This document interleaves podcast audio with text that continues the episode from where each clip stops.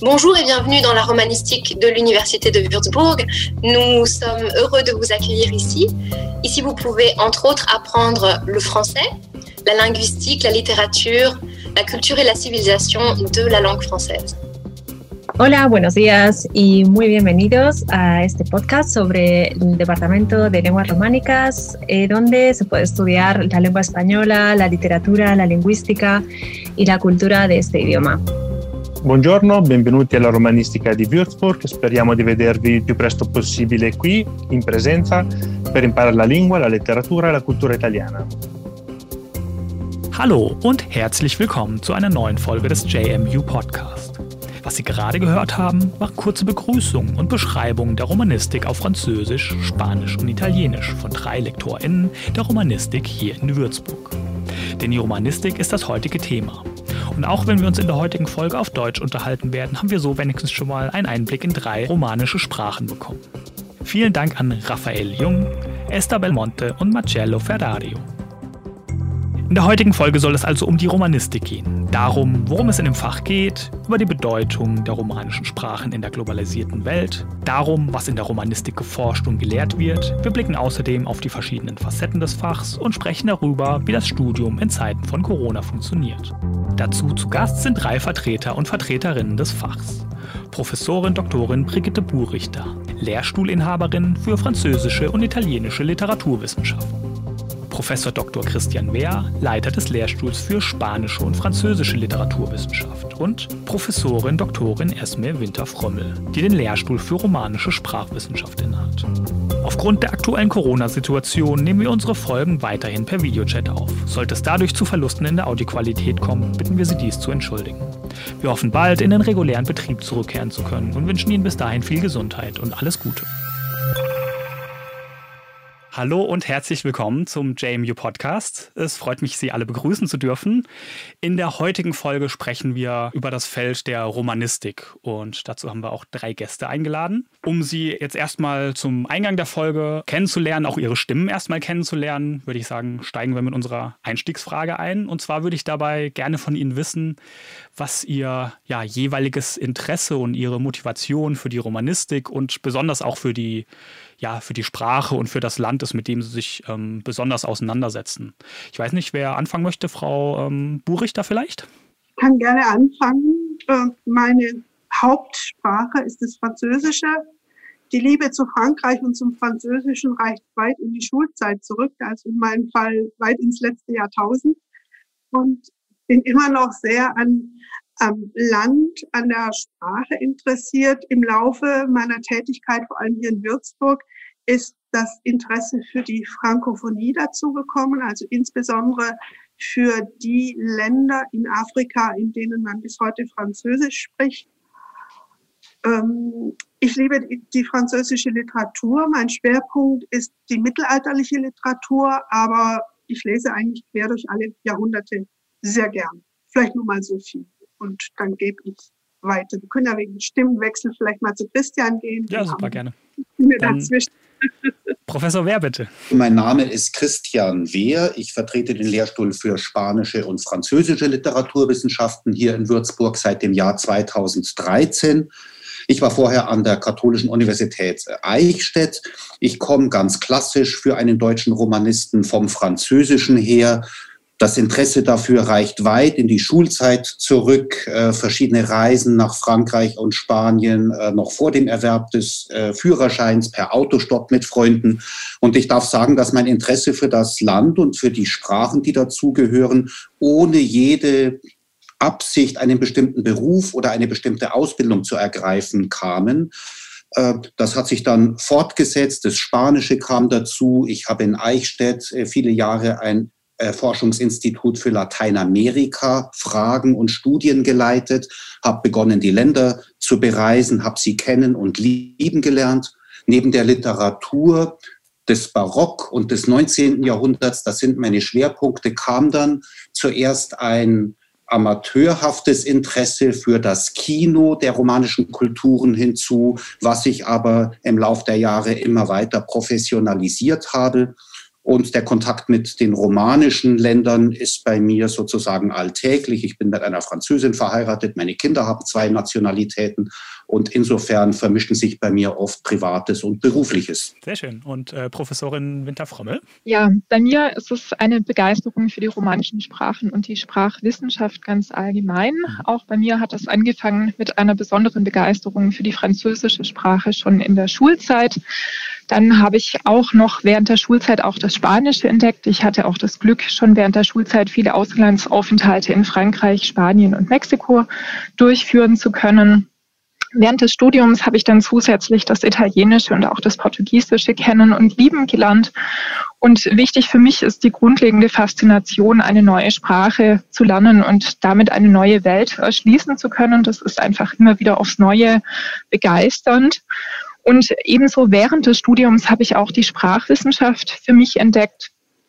Und ganz allgemein sind hier zentrale Fragen, die mich interessieren und begeistern, äh, wie Sprache und Kommunikation funktionieren und wie sich Sprachen im Laufe der Zeit verändern ähm, im Bereich des Wortschatzes, aber auch im Bereich der Grammatik. Okay, da äh, kommen wir ja schon fast so ein bisschen auch in die nächste Frage rein. Und zwar ähm, mit Romanistik verbindet man, denke ich, die meisten Menschen im ersten Moment erstmal Sprache und vielleicht auch Kultur der romanistischen Länder. Aber es ist ja auch ein Forschungsgegenstand. Und was sind denn so aktuelle Forschungsprojekte, an denen Sie aktuell arbeiten? Also mein Schwerpunkt ist tatsächlich die vormoderne Literatur, die Literatur des Mittelalters, also Literatur seit von etwa 1100 bis ungefähr 1600. Ähm, das hört sich zunächst wirklich sehr alt an, ist es natürlich von den Texten auch. Allerdings äh, bin ich in der Forschung äh, mit solchen alten Texten befasst. Zum einen mit das, was wir Literaturwissenschaftler machen. Wir analysieren die Texte, wir versuchen die zu interpretieren, wir suchen nach Spuren der Kulturen, die dahinter stehen. Aber seit einigen Jahren äh, bearbeite ich oder arbeite ich auch sehr stark mit digitalen Tools, äh, bin also im Bereich der Digital Humanities unterwegs. Das heißt, ähm, ich bereite Texte digital auf, sodass sie computerlesbar sind und auch für Menschen leichter lesbar sind als in Handschriften und dass sie eben auch durchsuchbar sind, dass man Register machen kann und lauter solche Sachen. Also ganz aktuell und zum Teil auch für den Bedarf entwickelte äh, informatische Tools. In der Lehre mache ich einmal alles äh, durch alle Jahrhunderte, habe aber da eine besondere Liebe zur, auch zur zeitgenössischen Literatur. Ich werde etwa im Wintersemester ein Seminar machen zu zeitgenössischer afrikanischer Literatur und da werden auch zwei Autorinnen nach Würzburg kommen, sodass man dann auch mit den Autorinnen selber reden kann. Also das ist sozusagen die Spreizung von 1100 bis heute mit den Schwerpunkten jeweils an den Enden der beiden der, der langen Epoche. Mhm. Soweit, okay. ganz kurz. Professor Wehr, wie sieht es bei Ihnen aus? Ich darf vielleicht stellvertretend drei unterschiedliche Forschungsfelder und Projekte nennen, mit denen ich mich gerade beschäftige. Sehr gerne, ja. Meine internationalen Kollegen und Freunde würden jetzt wieder sagen, das geht gar nicht, das kann einer nicht machen. Das hat damit zu tun, dass die Romanistik in dieser Breite als Fach eigentlich nur in Deutschland existiert. Woanders spezialisiert man sich viel stärker auf eine Epoche oder eine Sprache. Ich beginne mal mit äh, dem Feld, was als Hobby begann und was ich jetzt seit 15 Jahren doch immer professioneller mache, dem Kino. Ich habe seit ein paar Jahren ein Forschungsprojekt zum lateinamerikanischen Kino, was auch von der Deutschen Forschungsgemeinschaft finanziert wird, mit vielen Reisen, Kongressen, leider alles auf Eis gelegt im Moment, Corona-bedingt. Ich hoffe, wir können da bald so weitermachen wie ursprünglich geplant. Da geht es um das Kino in Argentinien, Brasilien und Mexiko hauptsächlich welches bis zu den 90er Jahren ein Medium war, welches ganz stark eine politische Funktion hatte, nämlich im Sinne der Konstruktion und der Vermittlung nationaler Identitäten. Das ist eine politische Funktion des Films, die man hier nicht so kennt, die aber im lateinamerikanischen Zusammenhängen sehr, sehr präsent ist seit den 30er Jahren. Und das beginnt sich seit den 90er Jahren zu ändern. Da wird das Kino zum Medium einer Artikulation marginaler, ethnisch unterschiedlicher, religiös unterschiedlicher, schwarzafrikanischer, indigener Identitäten. Und diesen Fragmentierungsprozess kulturell und historisch, den untersuche ich ab 1990 mit zwei Mitarbeitern im Rahmen dieses Projekts. Projekts. und das ermöglicht uns, sehr viel Filme anzusehen und mit internationalen Kinoexperten auch zusammenzuarbeiten. Ein anderer Bereich, und da treffe ich mich mit äh, Brigitte Burichter ein bisschen ähm, in einem anderen südlich gelegeneren Land, betrifft das Erbe der arabischen Kultur auf der iberischen Halbinsel. Äh, man weiß ja, dass die arabische Kultur die dominante war über fast 800 Jahre in der Geschichte Spaniens. Und ich untersuche, wie diese orientalischen Einflüsse sich auf den sogenannten kulturellen Sonderweg Spaniens ab dem 12. und 13. Jahrhundert bemerkbar macht, meiner Meinung nach bis heute bemerkbar macht.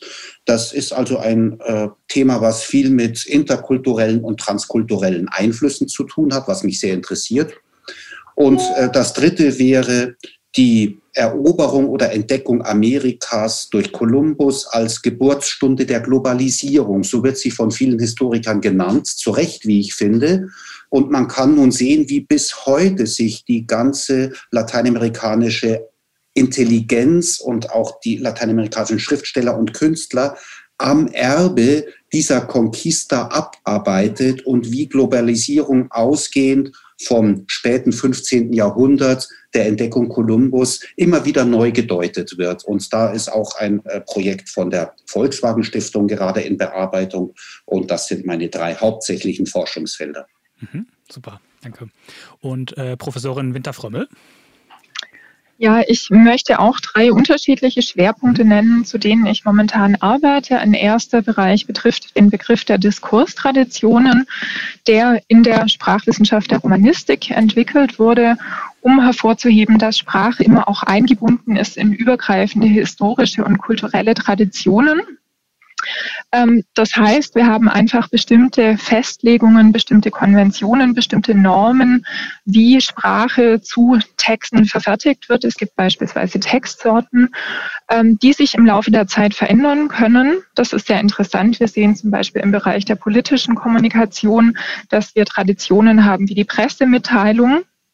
Und wir können feststellen, dass in den letzten Jahren hier zunehmend eine Ersetzung ähm, dieser klassischen Form stattgefunden hat, dahingehend, dass entsprechende Nachrichten heute bei kommerziellen Plattformen wie etwa Twitter veröffentlicht werden. Da haben wir jetzt eine ganz andere Tradition. Wir haben andere Rahmenbedingungen der Textproduktion.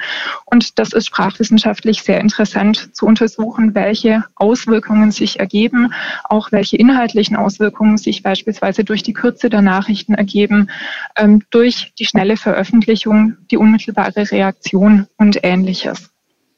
Ein zweiter wichtiger Bereich ähm, am Lehrstuhl ist der Bereich Ambiguität und Mehrdeutigkeit. Also hier geht es unter anderem im Rahmen eines Dissertationsprojektes um die Frage, wie Mehrdeutigkeiten im Satzbau in der Aussprache unterschieden werden können. Also wie gehen Sprecher mit Mehrdeutigkeiten um? Wie signalisieren sie Mehrdeutigkeiten? Wie können sie versuchen, diese Mehrdeutigkeiten aufzulösen? Und ein Teilbereich in diesem Forschungsfeld Mehrdeutigkeit ist auch das Wortspiel. Ähm, ich arbeite jetzt schon seit vielen Jahren zu Wortspiel und sprachlicher Komik. Das ist sprachwissenschaftlich sehr interessant, wenn man feststellen kann, dass das Spielen mit Sprache viele wichtige Erkenntnisse über grundlegende Merkmale von Sprache vermitteln kann. Wenn mit Sprache gespielt wird, geht man an die Grenzen des Verständlichen, spielt mit den Möglichkeiten des Sprachsystems. Und das ist sehr interessant. In diesem Zusammenhang arbeiten wir immer wieder auch mit Sprachkünstlerinnen und Sprachkünstlern zusammen, die uns sehr viel auch aus einer anderen, aus einer Außenperspektive über Sprache sagen können. Mhm. Ein weiteres Dissertationsprojekt, das in meinem Lehrstuhl bearbeitet wird, befasst sich mit der Frage, wie ursprünglich sprachspielerische Verwendungen in den Wortschatz einer Sprache übergehen können. Und ein dritter großer Bereich, der für mich sehr wichtig ist, ist Sprachkontakt und Sprachwandel. Ähm, wichtige Fragen sind hier zum Beispiel, wie neue Bedeutungen in die Sprache hineinkommen, ganz allgemein, wie Sprecher im täglichen Sprechen die Sprache verändern. Das ist ganz aktuell zum Beispiel sehr gut zu sehen im Bereich des Corona-Wortschatzes. Hier arbeite ich gerade mit internationalen Kolleginnen und Kollegen zusammen. Wir untersuchen, wie Diskurse über diese internationale Pandemie im Englischen, im Deutschen, im Französischen und im Niederländischen geführt werden, wo es hier Gemeinsamkeiten und Unterschiede gibt und welche Folgen diese Pandemie auch für die Sprachen hat. Mhm. Ja, super. Das ist schon ein sehr spannender Einblick, diese verschiedenen Forschungsfelder zu sehen. Das zeigt ja auch, wie groß und breit äh, dieses Feld ist. Vielleicht können wir an der Stelle den Begriff der Romanistik auch mal ein bisschen definieren. Also um, um welche Sprachen und Sprachräume, um welche Länder und Kulturen geht es denn überhaupt in der Romanistik? Und ähm, ja, Sie haben es jetzt schon so ein bisschen angeschnitten mit Ihren Forschungsgebieten, aber in welchen Kontexten und Teilgebieten setzt man sich denn dann auch mit, mit diesen Sprachen auseinander? Christian Wehr hat ja schon gesagt, dass die Romanistik ein deutscher Sonderfall ist. Mhm. Typisch für uns deutsche Romanisten ist, dass wir in der Regel über zwei Sprachen mindestens verfügen und entsprechend auch äh, mit unterschiedlichen Schwerpunkten in zwei Kulturräumen unterwegs sind. Ähm, das macht uns im Vergleich zu den Kollegen weltweit tatsächlich schon zu was Besonderem, weil wir eben auch innerhalb der verschiedenen romanischen Kulturen vergleichen können und äh, Parallelen ziehen oder Unterschiede feststellen. Zur Frage, welche Sprache oder Sprachräume äh, betrachtet werden, also hier in Würzburg, haben wir eben als Sprachen das Italienische, das vor allem äh, in Italien eben gesprochen wird, mhm. das Spanische, zu dem der große Bereich nicht nur Lateinamerikas, sondern eben auch dem, der Süden der USA gehört. Also wahrscheinlich ein bisschen mehr als nur der Süden, äh, wo eben doch sehr viel die Hispanics äh, eine sehr große Mehrheit haben und viel Spanisch gesprochen wird. Französisch äh, ist natürlich zunächst einmal Frankreich, aber es ist eben auch Westafrika und es ist Kanada, die als Sprachräume des Französischen interessant sind. Und mit diesen Sprachräumen, mit diesen geografischen Räumen befassen wir uns. Äh, Sie haben jetzt schon an unseren bisherigen Präsentationen gesehen, es geht äh, um Literatur, es geht um Film, es geht um das Wissen um die Sprache, also die Sprachwissenschaft, sind also ganz unterschiedliche Ansätze, auf die, mit der wir auf diese Kulturräume zugreifen. Es geht um, um die Kulturwissenschaft, die sehr stark auch einen theoretischen Zugriff hat. Also es ist ein unglaublich breites Fach ähm, und das macht es so reizvoll und so interessant aus hm. meiner Sicht. Und ähm, um das vielleicht auch noch besser einordnen zu können, wie wichtig und äh, relevant sind denn romanische Sprachen in unserer heutigen, gerade der globalisierten Welt? Also es gibt weltweit ungefähr 900 Millionen Menschen, die eine der romanischen mhm. Sprachen sprechen. Und wenn man jetzt die Relevanz gerade für die Politik und für die Wirtschaft sich anschaut, dann ist klar, dass eben außerhalb von Europa Lateinamerika ein sehr interessanter Markt auch für die deutsche Wirtschaft ist und eben ähm, Afrika als der kommende sozusagen Emerging Market, ähm, der durchaus äh, auf immer größeres Interesse stößt, also auch in der Strategie der Bundesregierung. Und da ist eben in Westafrika Französisch die Verkehrssprache. Mhm. Also ich denke, ähm, solange nicht alle Menschen auf der Welt über Englisch als zweite Sprache verfügen, sind wir als Romanisten ganz gut, werden wir noch ganz gut gebraucht. Also ein durchweg sehr relevantes Fach auf jeden Fall. Und man setzt sich ja nicht nur mit der Sprache selbst auseinander, sondern auch mit den jeweiligen Ländern, deren Kulturen, deren Geschichte vielleicht auch.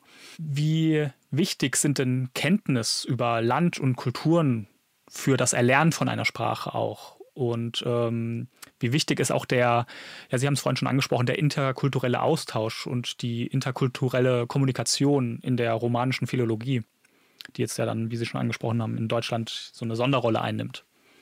Ja, da kann man in der Tat anknüpfen an die letzte Sprache. Es gibt natürlich Besonderheiten und ich muss immer an den sehr lustigen einen Kern Wahrheit enthaltenden satirischen Spruch an der Türe einer unserer französischen Lektorinnen denken am Institut, lerne lieber Französisch, es ist viel einfacher, als sich mit einem Franzosen auf Englisch zu unterhalten. Also ähm, die äh, Sprachkenntnisse sind natürlich sehr wichtig, aber ich bin der Überzeugung und versuche es den Studierenden auch immer zu vermitteln, dass ein längerer Aufenthalt wenn man eine neusprachliche Philologie studiert, ein längerer Aufenthalt im jeweiligen Land eigentlich unabdingbar ist. Man kann die Sprache erlernen, man kann die Literatur lesen, man kann sprachwissenschaftliche Analysen betreiben und kulturwissenschaftliche, aber ein echtes Verständnis erhält man eigentlich nicht ohne einen Aufenthalt in dem Land, dessen Sprache, Literatur und Kultur man eben studiert. Und vielleicht ist es ganz sinnvoll, hier zu ergänzen, dass das Problem der interkulturellen Kommunikationshürden ja eines ist, welches durchaus zuerst in unseren Fächern wahrgenommen wurde und über kulturspezifische Formen von Kommunikation und Hindernisse von Kommunikation erfährt man eben nur etwas in den jeweiligen Ländern. Ich darf ganz einfache Beispiele nennen. In den äh, südlichen Ländern der Romanier, in Südfrankreich, Italien und Spanien zum Beispiel, ist das Unterbrechen in einem Gespräch ein Zeichen von Affirmation. Damit gibt man jemandem Recht. Hier ist es eher einen, ein Affront, wenn man jemanden ins Wort fällt. Oder zum Beispiel die Sprache von Distanz und Nähe, wie es die Linguisten nennen. Es ist auch unter akademischen Kollegen in Lateinamerika und Spanien völlig üblich, dass man sich duzt. Wenn man jemanden sieht, auch wenn man ihm zum ersten Mal begegnet, ist das sozusagen ein Zeichen von gewollter und unüblicher Distanz. Und diese Formen der interkulturellen Kommunikation, die sind äh, eigentlich nicht wirklich erlernbar außerhalb des Landes. Da kann man eine Sensibilität nur entwickeln, wenn man einen längeren Aufenthalt Aufenthalt von mindestens einem Semester, würde ich sagen, absolviert hat. Man lernt andere Verfahren der akademischen Vermittlung kennen. Ich war zum Beispiel wirklich überrascht bis geschockt, wie weit verbreitet in romanischen Ländern an Schulen und Universitäten der reine Frontalunterricht ist, ohne Einbeziehung eines Plenums, ohne studentisches Input. Das ist etwas, was man kennenlernen muss. Und insofern denke ich, man kann nicht wirklich eine Kultur schätzen und kennen, ohne sich einem gewissen Alteritätsschock auszusetzen der letztlich auch dazu dient, eigene Gewohnheiten, Positionen, Argumente und Verhaltensweisen zu hinterfragen. Mhm. Das ist eine enorme Bereicherung. Das war früher selbstverständlich. Das geht inzwischen infolge der äh, Effizienzsteigerung des Studiums leider etwas verloren. Aber ich und ich denke meine Kolleginnen ebenso wie ich werden nicht Mühe, dieses zu bewerben, dass man in das Land länger fährt, welches man auch in Form seiner Sprache und Literatur und Kultur bei uns studiert. Und ähm, im Intro der Folge haben wir ja schon auch anhand kurzer Begrüßung ähm, die verschiedenen romanischen Sprachen gehört, also ähm, Spanisch, Italienisch, Französisch. Ähm, man merkt natürlich, es gibt, sage ich mal, unterschiedliche Vokabeln. Die Sprache hat, haben einen anderen Wortschatz, ähm, aber auch die, die Melodie klingt unterschiedlich. Und wie wichtig sind denn vielleicht auch umgekehrt beobachtet ähm, Sprachen und vielleicht auch der Klang von einer Sprache für die Menschen eines Landes und die Kultur, die man dann ja eben, wie Sie schon angesprochen haben, bei so einem Besuch auch erfährt? Ja, hierzu kann man zunächst mal sagen, dass gerade für den ersten Zugang zu einer fremden Sprache, also wenn man eine fremde Sprache erlernt, der Klang sehr wichtig ist. Das ist einfach der erste Eindruck, den man von einer fremden Sprache hat und der auch gerade für das Erlernen, für die Wahl einer fremden Sprache sehr wichtig ist.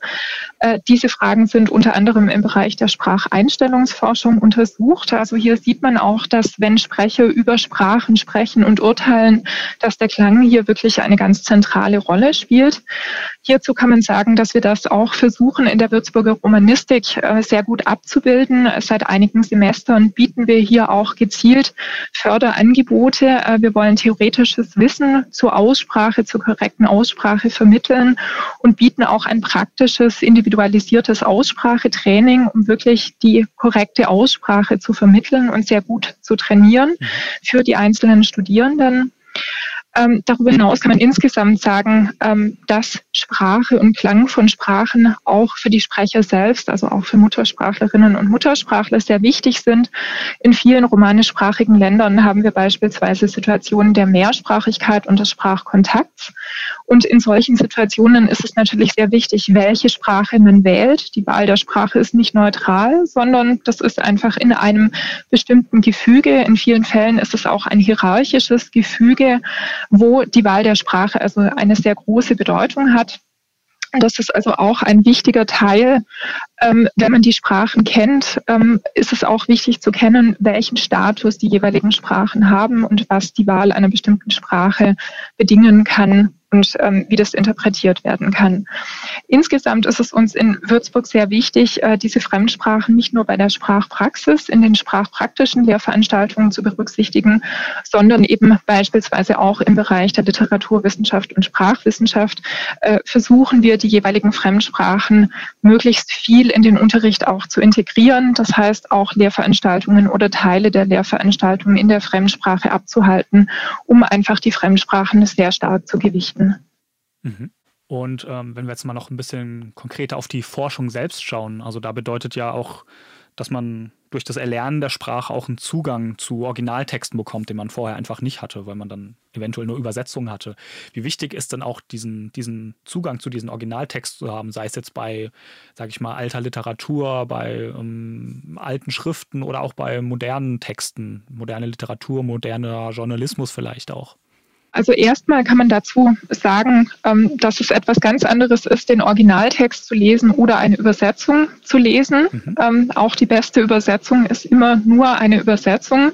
Und das ist natürlich etwas ganz Wichtiges, sowohl für die Sprachwissenschaft als auch für die Literaturwissenschaft, ähm, dass wir mit den Originaltexten arbeiten. Und dazu ist es wichtig, sich immer vor Augen zu halten, dass die Sprachen jeweils in einem bestimmten historischen Kontext stehen. Äh, die Form und die Bedeutung der sprachlichen Ausdrücke wandelt sich im Laufe der Zeit. Und das heißt, um die Texte wirklich angemessen verstehen zu können, ist es ganz zentral zu wissen, äh, was die Wörter in der jeweiligen Zeit bedeuten, in der geografischen Region, wie die Ausdrücke von bestimmten Sprechergruppen verwendet werden, was diese Wertigkeiten sind, ähm, im Wortschatz, aber auch in der Grammatik, beispielsweise bestimmte grammatische Konstruktionen. Das ist einfach wichtig und das ist wichtig sowohl für Texte älterer Sprachstufen als auch für die Aktualität. Also auch aktuell findet Sprachwandel statt und das ist etwas, ähm, egal in welche Epoche man sich bewegt, ist es wichtig, ähm, die Texte in ihrem jeweiligen Kontext verstehen und interpretieren zu können. Ja, ich darf hinzufügen, aus meinem Bereich der Literatur- und Kulturwissenschaft würde ich sagen, grundsätzlich ist das natürlich äh, völlig unstrittig, dass es immer besser ist, die Originaltexte zu lesen. Das ist natürlich für die frühen Semester nicht immer ganz einfach. Und es kommt ein bisschen auf die Texte auch an. Man kann manche essayistischen oder wie wir sagen, expositorischen, also argumentativen, nicht literarischen Texte auch mal gut in der Übersetzung lesen. Aber gerade die spanische Literatur, mit der ich mich die letzten Jahre hauptsächlich beschäftigt habe, seit dem Mittelalter eigentlich eine Literatur, die enorm viel Sprichwörter, Wortspiele, Mehrdeutigkeiten integriert in die Literatur. Und das ist etwas, was in keiner Übersetzung hinreichend auch nur annähernd abbildbar ist. Das heißt, hier bekommt man eigentlich kaum einen adäquaten Eindruck von der Qualität und Vielschichtigkeit dieser Texte, wenn man Übersetzungen konsultiert. Mhm. Oder in der französischen Literatur des 19. Jahrhunderts Gustave Flaubert, von dem viele mit Recht sagen, er ist der Begründer des modernen Romans, nicht nur in Frankreich, sondern ganz global gesehen. Und der hat einfach 100 Stunden an einer Seite gearbeitet, bis das so perfekt war, wie er sich das vorgestellt hat. Hat auch nur alle sieben bis acht Jahre einen Roman fertigstellen können. Da sitzt jedes Wort. Und auch hier bringt man sich mindestens um die Hälfte des Lektüreerlebnisses, wenn man eine Übersetzung liest. Und äh, insofern ist natürlich gerade bei literarischen Texten die Arbeit mit dem Original vielleicht in, unter Zuhilfenahme einer Übersetzungshilfe unabdingbar und unverzichtbar. Dann würde ich sagen, dass wir an der Stelle vielleicht auch noch einen Blick auf das Studium an sich werfen. Sie haben es schon, schon angesprochen, dass gerade für Erstsemester das teilweise auch ein bisschen schwierig ist, natürlich ähm, Originaltexte direkt zu lesen.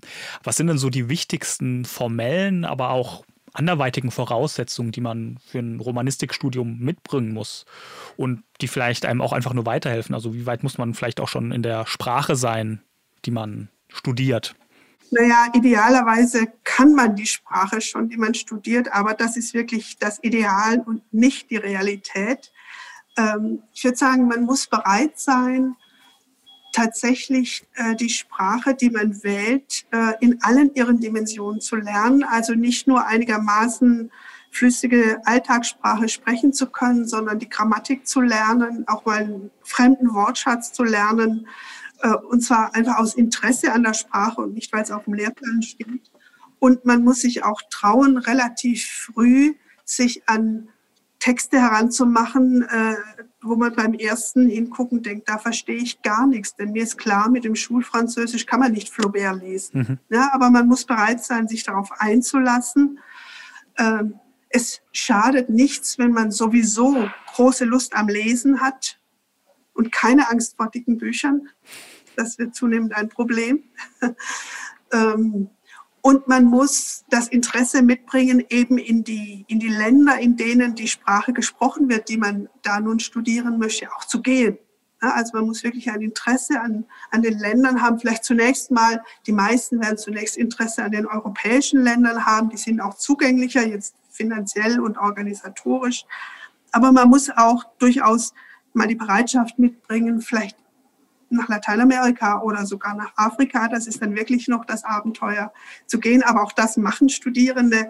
Also ich glaube, das Wichtigste ist das Eigeninteresse, die Motivation, wirklich lernen zu wollen, ähm, lesen zu wollen, sich intensiv mit der Sprache auch wissenschaftlich auseinandersetzen zu wollen, also auch eine gewisse Lust am Analysieren von Texten, von Sprachstrukturen.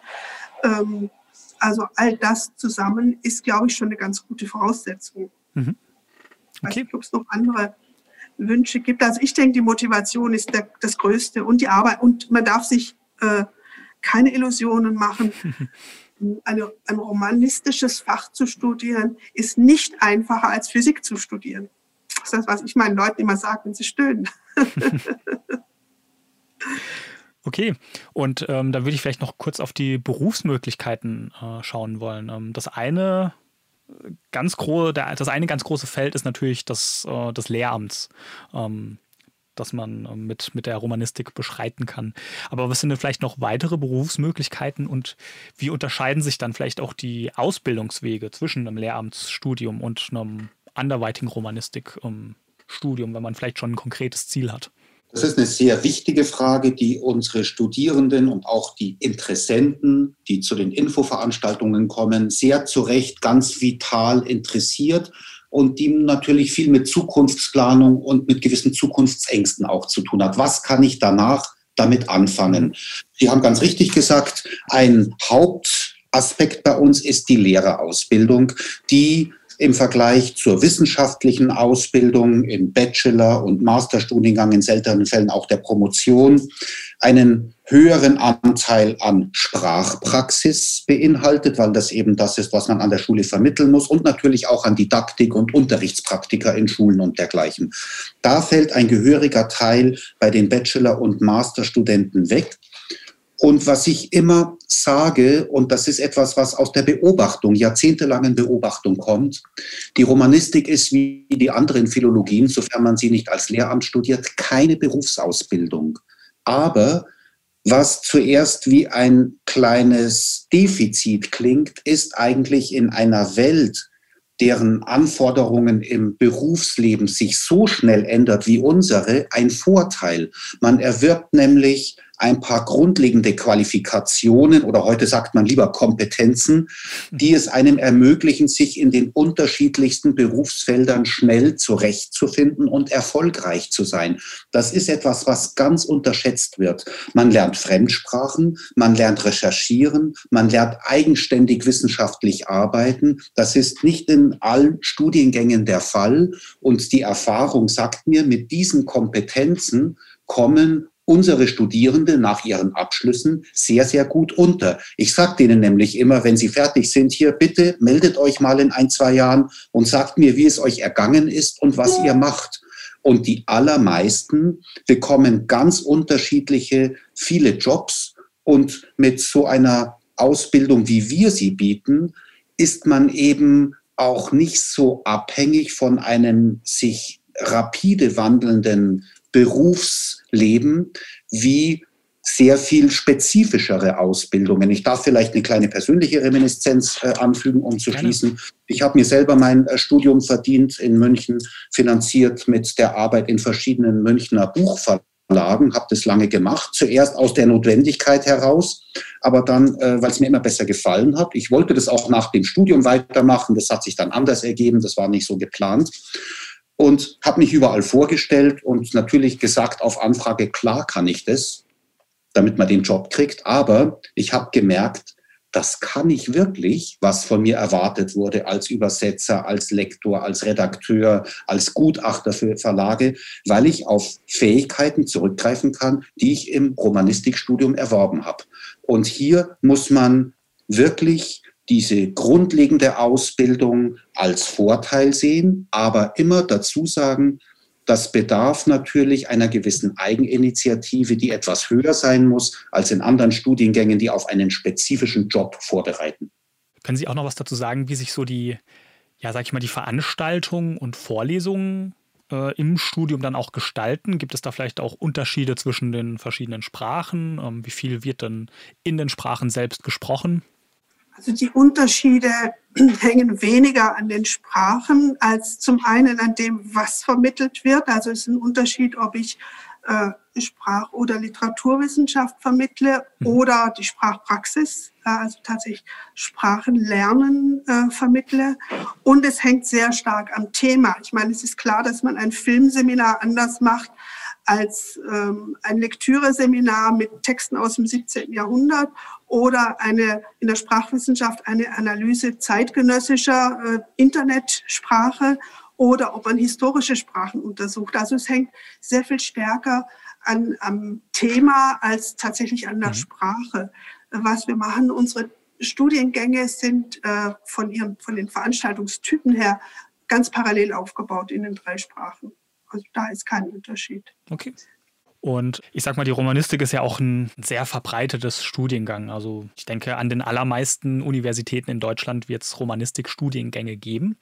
Was macht denn die Romanistik in Würzburg besonders? Ja, dazu kann man zunächst sagen, an vielen Universitäten in Deutschland heißt Romanistik inzwischen nur noch Französisch und Spanisch. Mhm. Äh, die Würzburger Romanistik ist hier noch sehr breit aufgestellt. Also wir haben Französisch, Italienisch und Spanisch eben als drei gleichberechtigte Fächer, die man voll studieren kann. Und wir haben dadurch einfach eine sehr breite Romanistik, wo wir immer wieder auch sehr stark sprachenvergleichende Perspektiven einbringen können. Ähm, es gibt auch immer wieder Lehrveranstaltungen, die sprachenübergreifend gestaltet sind und hier solche kontrastiven Perspektiven einbeziehen. Darüber hinaus gibt es auch Angebote zu weiteren romanischen Sprachen.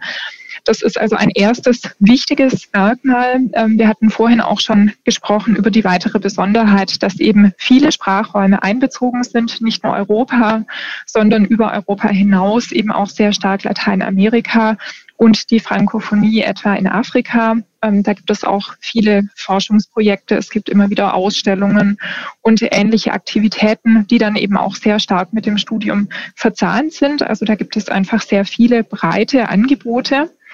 Ähm, darüber hinaus gibt es in Würzburg noch verschiedene interdisziplinäre Masterstudiengänge, an denen die Romanistik auch beteiligt ist. Mhm. Es gibt einen Masterstudiengang für allgemeine und angewandte Sprachwissenschaft. Es gibt einen Masterstudiengang für neuere Literaturen und einen Masterstudiengang Mittelalter und frühe Neuzeit. Und das ist gerade auch für Studierende der Romanistik in verschiedener Perspektive interessant. Also man kann sowohl an ein humanistisches Bachelorstudium dann einen entsprechenden interdisziplinären Master anschließen und sich da weiter spezialisieren und den Horizont verbreitern.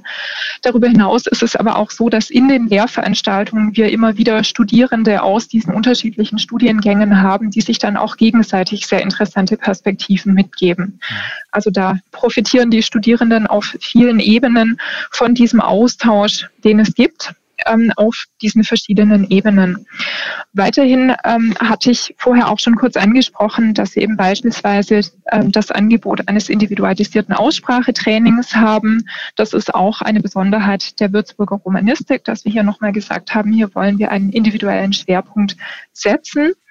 Ähm, darüber hinaus haben wir in Würzburg auch noch viele weitere Spezialisierungsangebote, gerade auch mit Blick auf die Berufsorientierung. Es gibt die Möglichkeit, während des Studiums verschiedene Zusatzqualifikationen zu erwerben, etwa zu digitalen Kompetenzen oder im Bereich Übersetzung. Das sind Zusatzzertifikate, die parallel zum Studium erworben werden können und die hier auch nochmal interessante zusätzliche Möglichkeiten für die Studierenden bieten. Mhm. Ähm, darüber hinaus kann man sagen, ähm, es studiert sich sehr schön, es forscht, lehrt und studiert sich sehr schön in Würzburg. Ähm, das Institut hat eine sehr angenehme Größe. Ähm, wir freuen uns sehr, dass eben auch ein persönlicher Kontakt zwischen den Studierenden und den Lehrenden möglich ist. Und insgesamt ist Würzburg auch ein sehr schöner Studienort. Okay, super. Und ja, die Romanistik lebt ja aber gleichzeitig auch nicht nur vom Lernen, sondern auch vom, vom Anwenden der Sprache, vom kulturellen Austausch. Gibt es da in Würzburg auch Austauschprogramme? Sie haben es ja vorhin schon angesprochen, wie wichtig es auch ist, dann in die Länder zu gehen und, und die Sprache dort zu leben. Gibt es da solche Programme oder vielleicht auch Partneruniversitäten, ähm, die dann vielleicht auch Bestandteil des Studiums sind? Also wir haben äh, natürlich Erasmus-Partnerschaften mhm. mit allen Sprachräumen, die wir hier sagen, bedienen. Und auch, ähm, die werden auch nachgefragt. Also wir hatten jetzt, äh, man kann im Moment erst die Interessenten fürs laufende Jahr abschätzen. Corona mhm. macht es ein bisschen schwierig, ja. aber trotzdem schon eine, eine relativ hohe Zahl an Studierenden, die sich dafür interessieren. Ähm, die Partneruniversitäten äh, sind nicht reserviert für unsere Studierenden, sondern da gibt es Stipendien, die aber uniweit ausgeschrieben werden. Mhm. Also das ist etwas anderes ein bisschen. Es gibt die Möglichkeit, über den DAD, ähm, also Deutschen Akademischen Austauschdienst, Stipendien zu bekommen. Wir beraten dazu auch. Und wir planen, äh, wir sind gerade in der Planung für einen binationalen Studiengang, ähm, Deutsch-Französisch, mit unserer Partner-Uni Caen in der Normandie, ist ja gleichzeitig die Partnerstadt von Würzburg. Ähm, das ist ein ziemlich aufwendiger Prozess, aber im übernächsten Wintersemester könnte das Ganze starten, wenn alles glatt läuft. Dann kann man hier also hälftig in Würzburg und hälftig in Caen studieren, mhm. wenn man Französisch sehr intensiv machen möchte. Okay, das klingt doch sehr interessant.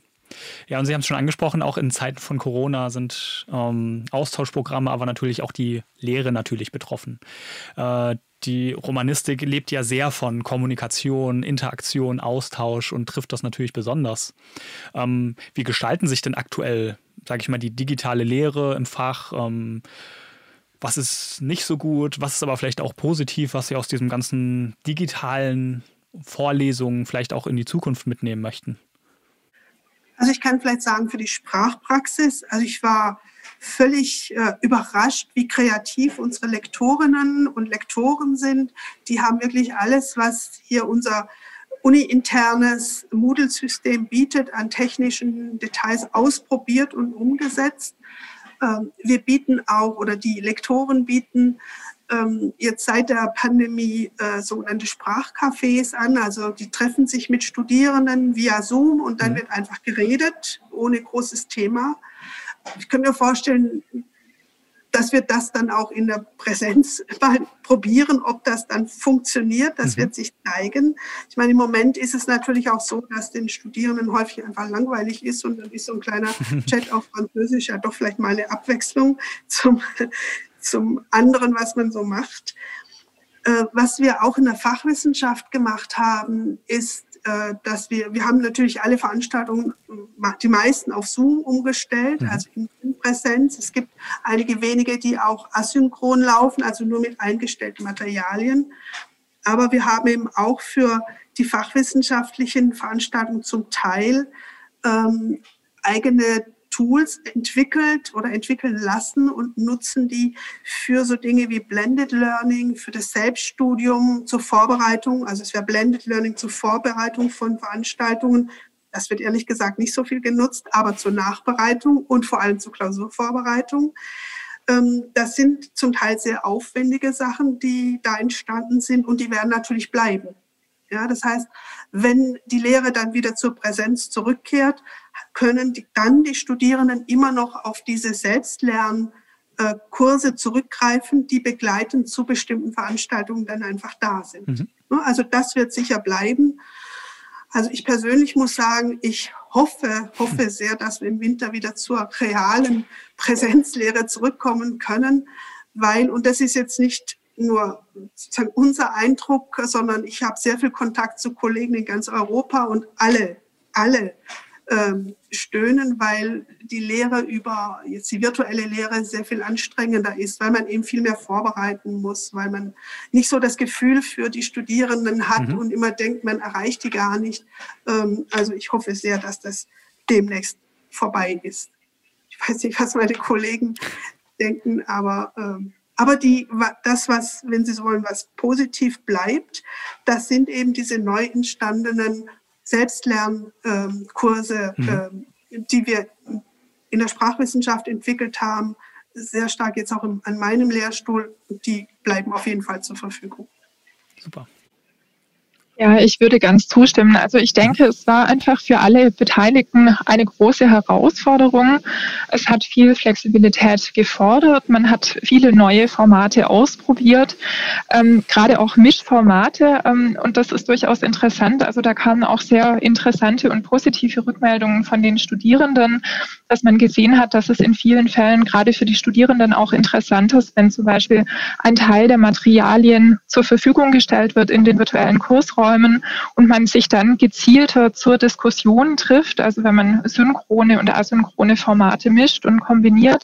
Ähm, da kamen auch sehr positive Rückmeldungen von den Studierenden, weil das beispielsweise die Möglichkeit gibt, sich äh, bestimmte Inhalte, aufgezeichnete Vorlesungen und ähnliches noch einmal anzuhören, ähm, da das eigene Lernen auch noch mal flexibler zu gestalten. Also das sind alles Impulse, die wir sicher auch mitnehmen und wo man schauen wird, also das wird mit Sicherheit nach nachwirken und da haben wir mit Sicherheit auch Anregungen bekommen. Es war sicher erstmal eine Herausforderung und man hat sich Mühe gegeben, das so gut wie möglich äh, zu transferieren. Andererseits ähm, war und ist es auch schön zu sehen, wie viel auch in der Online-Lehre sehr gut geht. Mhm. Also es ist durchaus anders als Präsenzlehre und äh, ich freue mich auch, wieder in Präsenz unterrichten zu können. Aber es ist auch gut, ähm, denke ich, einfach sich auf diese Formate einzulassen. Wir hatten zum Beispiel in der Sprachwissenschaft im letzten Dezember zwei virtuelle Gastauftritte eines Sprachkünstlers. Ähm, das sind Auftritte, die normalerweise auf einer Bühne stattgefunden hätten mit Live-Publikum. Das war jetzt im Rahmen einer Videokonferenz ganz anders, wo alle stumm geschaltet sind und nur visuell applaudieren können und ähnliches. Das war für alle Beteiligten ein Experiment, aber es hat auch schön funktioniert. Es hat neue Impulse gegeben ähm, und das ist schön zu sehen, dass man da auch einfach neue Ideen gewinnen kann und neue Formate ausprobieren kann.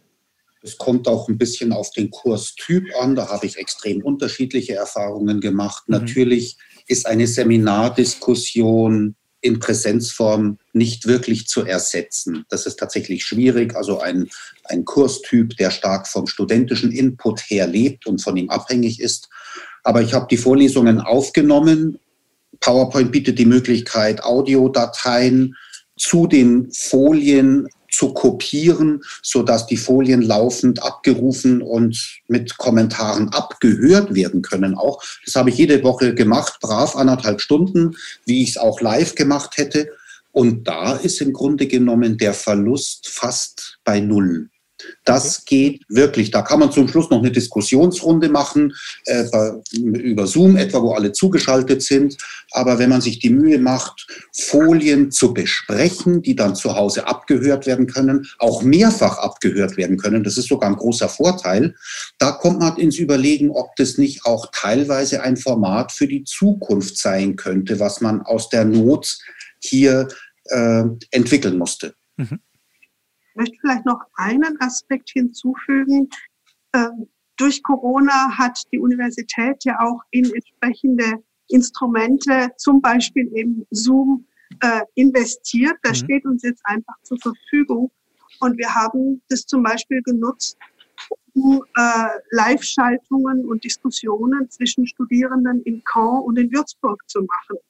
Wir werden im Wintersemester versuchen, sofern die Technik mitmacht, das äh, mit einer afrikanischen Universität zu machen. Das mhm. heißt, es sind Dinge, die vorher einfach aus technischen Gründen gar nicht möglich waren.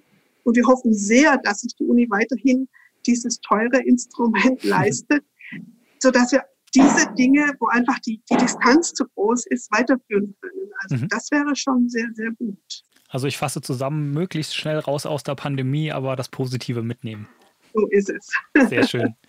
Gut, dann sind wir schon am ja. Ende angekommen. Ich äh, bedanke mich bei Ihnen allen. Ähm, es war ein sehr spannender Einblick. Ähm, vielen Dank für Ihre Zeit, für Ihre Antworten und verabschiede mich damit. Vielen Dank. Vielen Dank. Vielen Dank.